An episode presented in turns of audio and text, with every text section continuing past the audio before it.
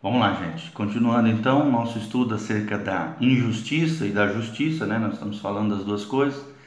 Nós, a última coisa que nós falamos é que devemos apresentar nossos corpos a Deus como instrumentos de justiça. Ou seja, o nosso corpo não é para iniquidade, não é para o pecado, pelo contrário, é para a prática da justiça de Deus, para a glória de Deus. Nós vemos isso nitidamente em Romanos capítulo 6, 13. Romanos 6, 13 a Bíblia fala sobre isso, tá bom? Vamos ver aqui como é que diz Romanos. Romanos 6, 13. Esse capítulo é tremendo, né? Ele fala sobre toda essa questão da justiça tal. E aí ele diz, né, Paulo, o apóstolo Paulo diz no capítulo 6, versículo 13: Não ofereça os membros do corpo de vocês ao pecado mas sejam né, como instrumentos de injustiça. Antes ofereçam-se a Deus como quem voltou da morte para a vida.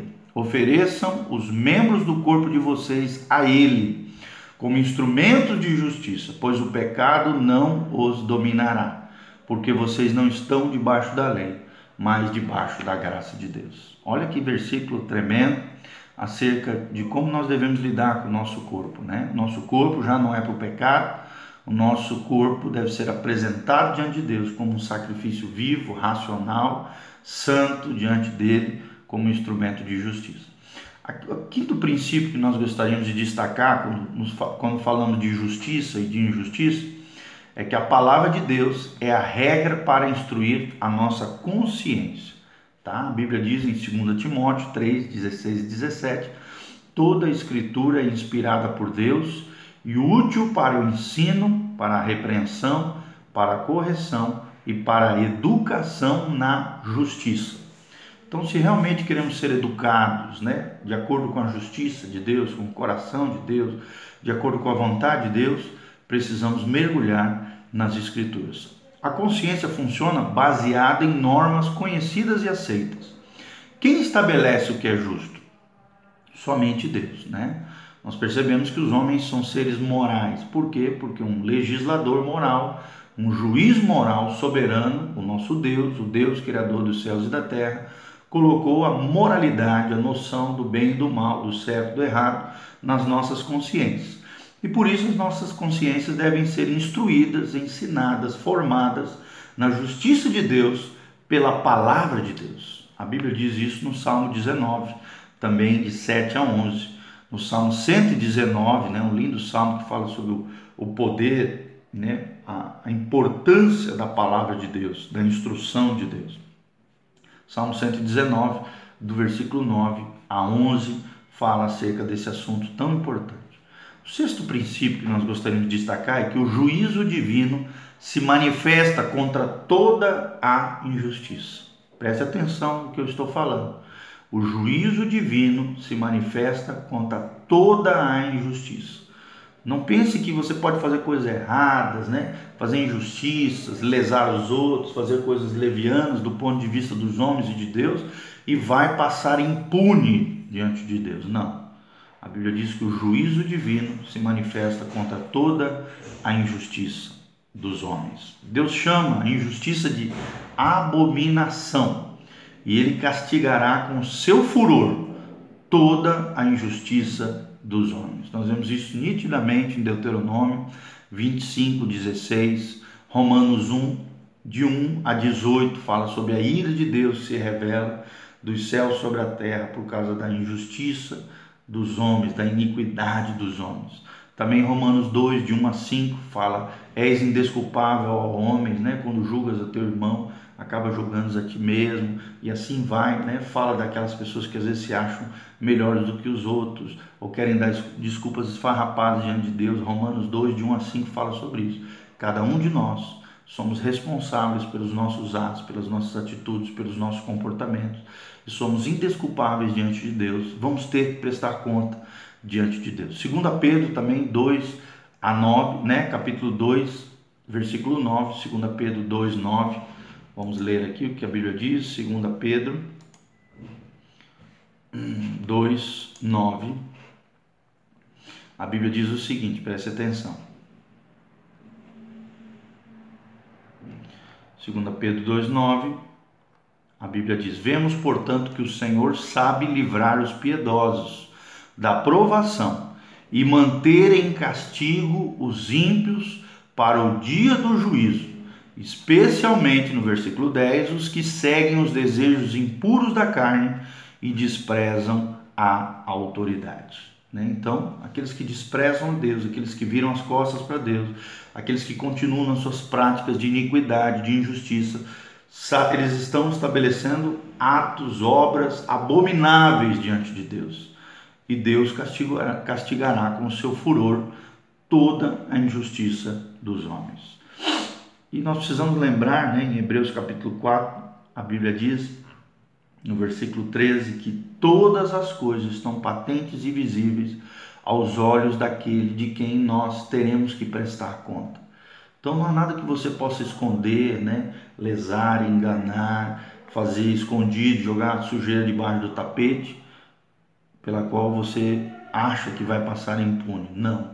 Todas as coisas serão patentes e visíveis aos olhos daquele de quem nós teremos que prestar conta. Por isso nós precisamos viver uma vida no temor e no tremor diante de Deus, para que realmente venhamos a viver essa vida que agrade o coração de Deus.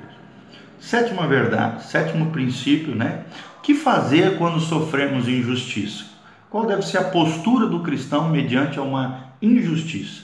A nossa responsabilidade é fazer justiça, não exigir que seja feita justiça a nós. Tá? Aí nós temos que entregar aquele que julga nossa causa retamente, que é o Senhor Deus. Nós podemos ver isso nitidamente em todo o Salmo 15, no Salmo também 106, versículo 3, em Malaquias 6, 8, revela que Deus é o nosso juiz. Quando às vezes queremos fazer com a nossa justiça própria, né? Na ira do homem não opera a justiça de Deus. Quando queremos aplicar a nossa justiça para defender a nossa, a nossa justiça própria, Deus não tem como nos avalizar. Pelo contrário, nós geralmente vamos fazer coisas erradas, vamos nos né, errar e, e falhar com relação à retaliação, pagar mal com mal e coisas, se vingar e coisas nesse sentido. Então devemos receber a injustiça que as pessoas más nos fazem e o dispositivo que o crente tem é perdoar os que nos maltratam. É muito claro isso em Mateus 18, né? todo o capítulo 18 fala acerca do perdão, Mateus 5 também, de 39 a 44, Romanos 12, né? versículo 9, 1 Coríntios 6, de 4 a 7, Tiago também 1, 20 e 1 Pedro 2, 19, diz que quando nós recebemos a injustiça, né, o sofrimento, a dor, o padecimento, situações que as pessoas fizerem contra nós, não, não venhamos a nos vingar, retalhar ou pagar o mal com o mal. Pelo contrário, nós temos que perdoar e entregar aquele que julga retamente todas as coisas ao nosso juízo. Jesus também né, sofreu, padeceu e jamais se vingou, retalhou, coisa nesse sentido. Pelo contrário, né? ele foi como um cordeiro calado, mudo a um matadouro e entregou ao seu Pai amado todas as coisas. Alguns parecem entender o Evangelho ao contrário, infelizmente. Né? Em lugar de amar, exigem amor, em vez de dar, pedem. Né? Não servem, mas querem ser servidos em vez de fazer justiça, exigem que lhes faça justiça. Mas não é assim que a Bíblia nos ensina. Amém? Maior é aquele que dá do que aquele que recebe. Oitavo princípio que nós gostaríamos de destacar é que em algumas áreas específicas precisamos praticar a justiça. Em todas, na verdade, em todas as áreas específicas, nós vamos falar um pouquinho sobre essas áreas, nós devemos praticar a justiça. Existem algumas áreas específicas onde precisamos estar atentos em todas as áreas e esferas da nossa vida, devemos praticar a justiça de Deus. Por exemplo, na área comercial, né? Diante nós não podemos aplicar a injustiça através de dívidas morosas e especulativas. A Bíblia proíbe isso. Romanos 13, versículos 7 a 8 e Tiago 5, de 1 a 6. Nós temos que tomar cuidado com a questão do amor ao dinheiro, é a raiz de todos os males. Né? Promover também salários injustos para as pessoas é uma forma de injustiça. além das dívidas morosas, né, com juros exorbitantes e especulativas, explorando o fruto do trabalho dos outros, salários injustos também Deus condena.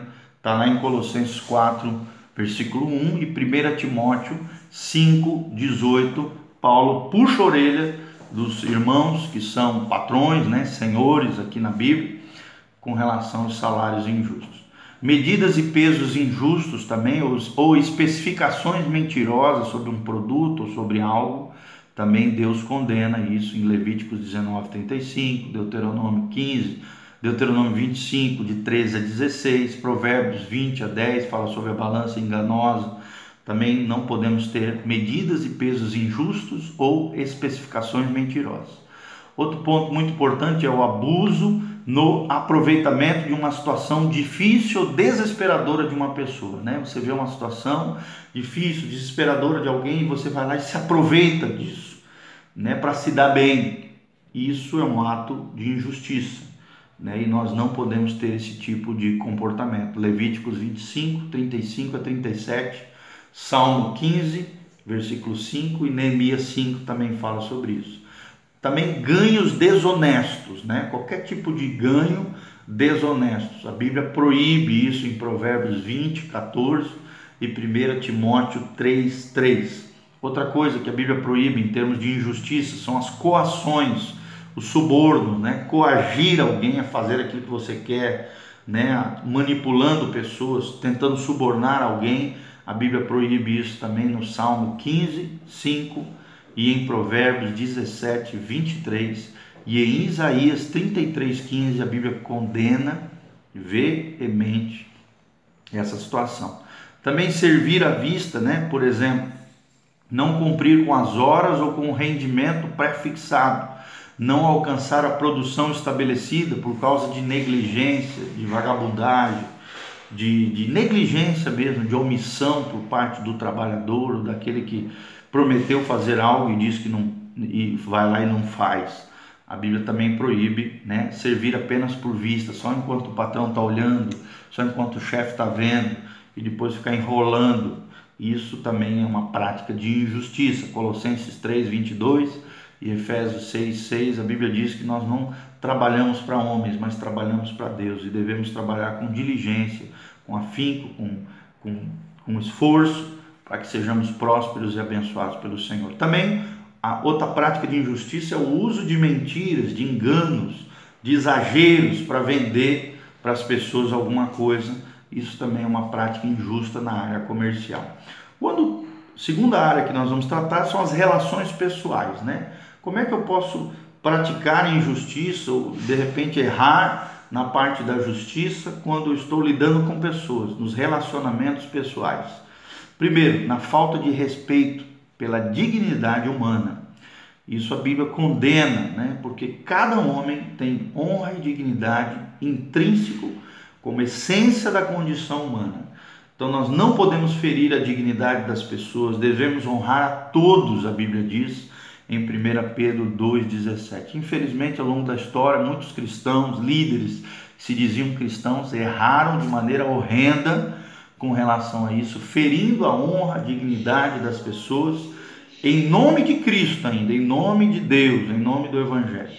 Então nós não podemos desonrar ninguém, porque todo ser humano, dentro de si, merece ser tratado com honra e com dignidade. Todos, a Bíblia diz, não interessa a escala social, né, esfera, o índice de riqueza, de patrimônio ou não, ou a simplicidade, o luxo, ostentação, não devemos honrar e tratar com dignidade a todos. Aos irmãos, a Bíblia diz em Romanos 12, 10, principalmente, aos pastores e anciãos, né, as pessoas mais velhas, as pessoas de autoridade, os líderes da igreja, em 1 Timóteo 5, de 1 a 7. Aos pais nós devemos honrar, é o primeiro mandamento com promessa: honra teu pai e tua mãe, para que te vás bem e tenha longos dias sobre a terra, para que você prospere e tenha longevidade você precisa honrar os teus pais.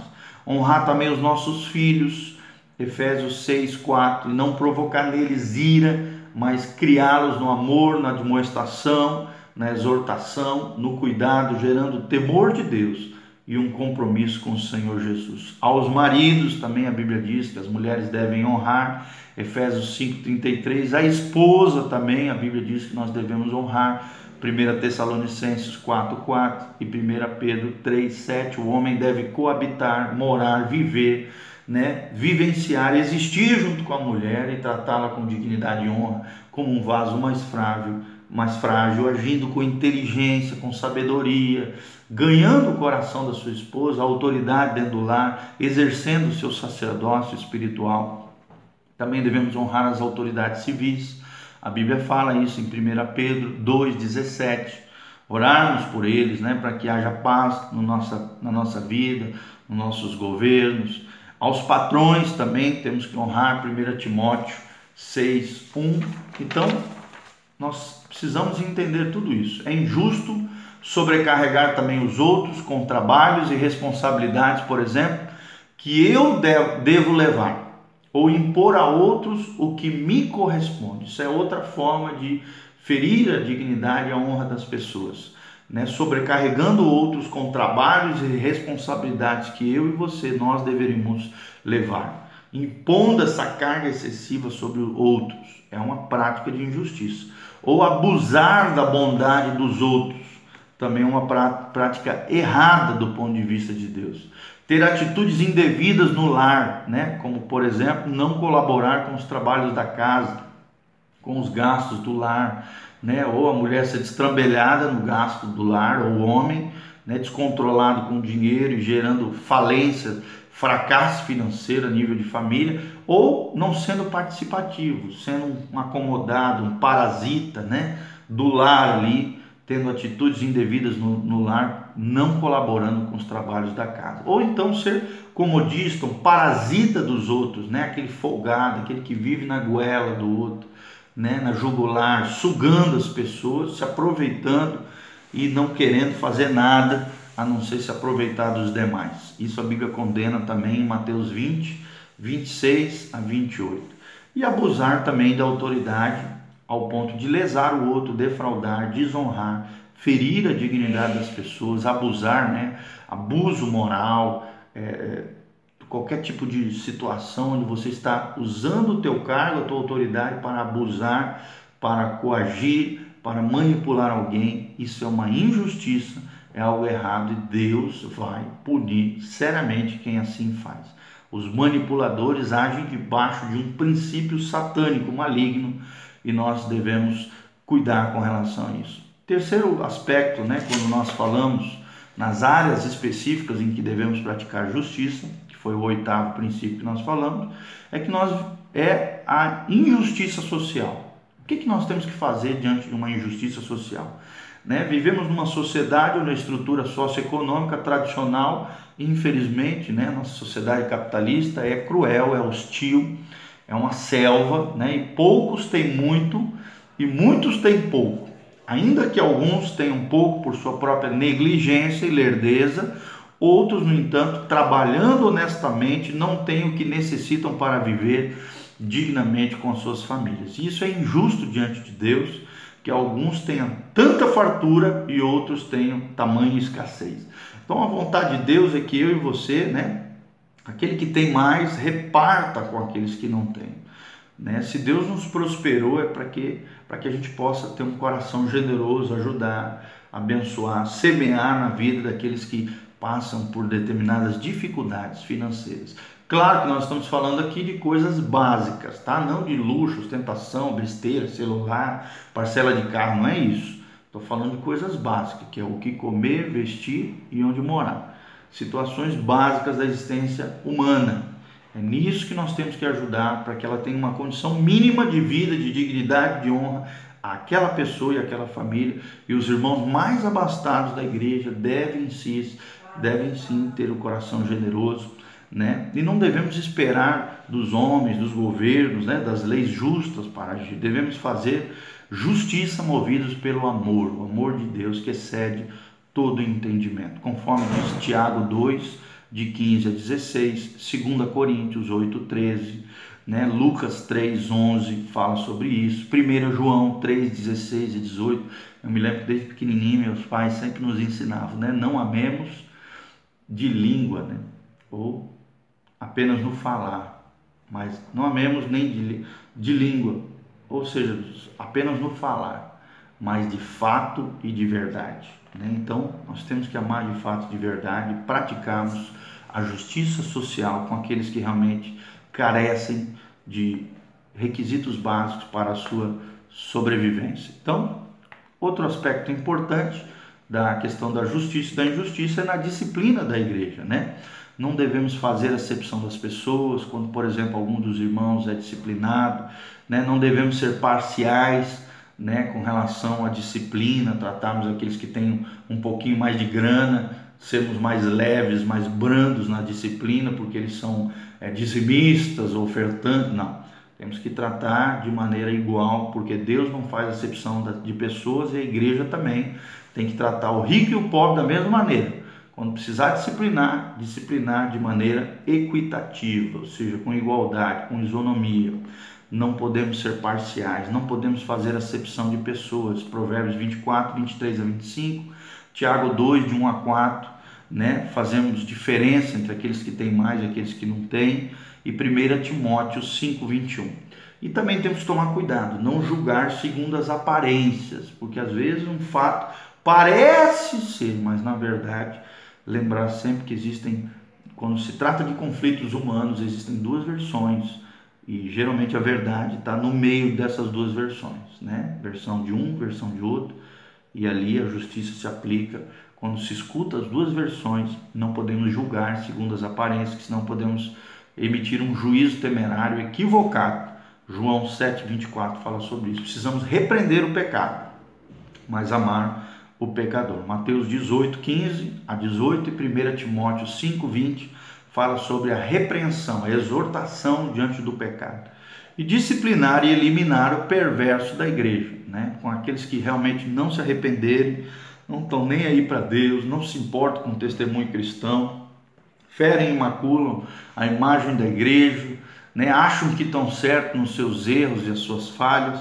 Infelizmente, nós temos que desligar da igreja, não porque nós queremos, pelo contrário, jamais gostaríamos de eliminar alguém do corpo de Cristo, mas essa pessoa com atitude, com a dureza de coração e atitude errada, ela mesma se exclui do meio do povo de, de Deus, então precisamos disciplinar e, se não funcionar, eliminar o perverso da igreja, como Paulo chama atenção à igreja em Coríntios, em 1 Coríntios 5, de 11 a 13, ali havia um devasso no meio da igreja, gerando muito transtorno aos cristãos e um mau testemunho horrendo para aqueles que estão de fora.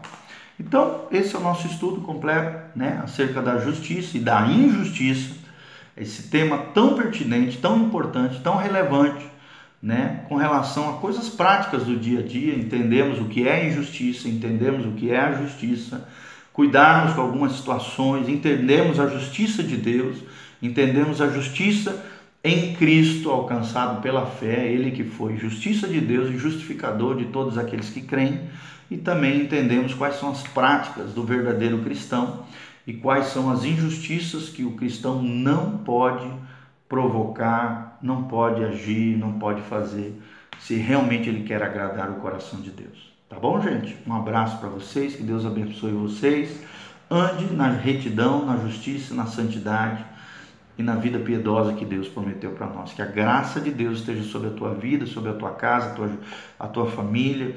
Que Deus te abençoe, Deus te capacite pelo poder do Espírito Santo. Que Deus te prospere, te dê paz, graça, unção, poder, opere maravilhas na tua casa, na tua família. E que você seja um justo, um piedoso, um santo, um homem ou uma mulher consagrado, alinhado com o céu, segundo o coração de Deus esse é o desejo do meu coração. Então compartilhe esse vídeo, compartilhe com outras pessoas, derrame essa graça, essa glória de Deus sobre a vida de outras pessoas e nos ajude, tá? Divulgando nosso canal PR Giovanni, canal do YouTube PR Giovanni, Pastor Giovanni, e o nosso Meditando em Deus, que é o nosso Facebook, facebook.com/barra Meditando em Deus, um projeto que visa edificar e abençoar a sua vida. beijo do pastor, Deus te abençoe. Amém e amém.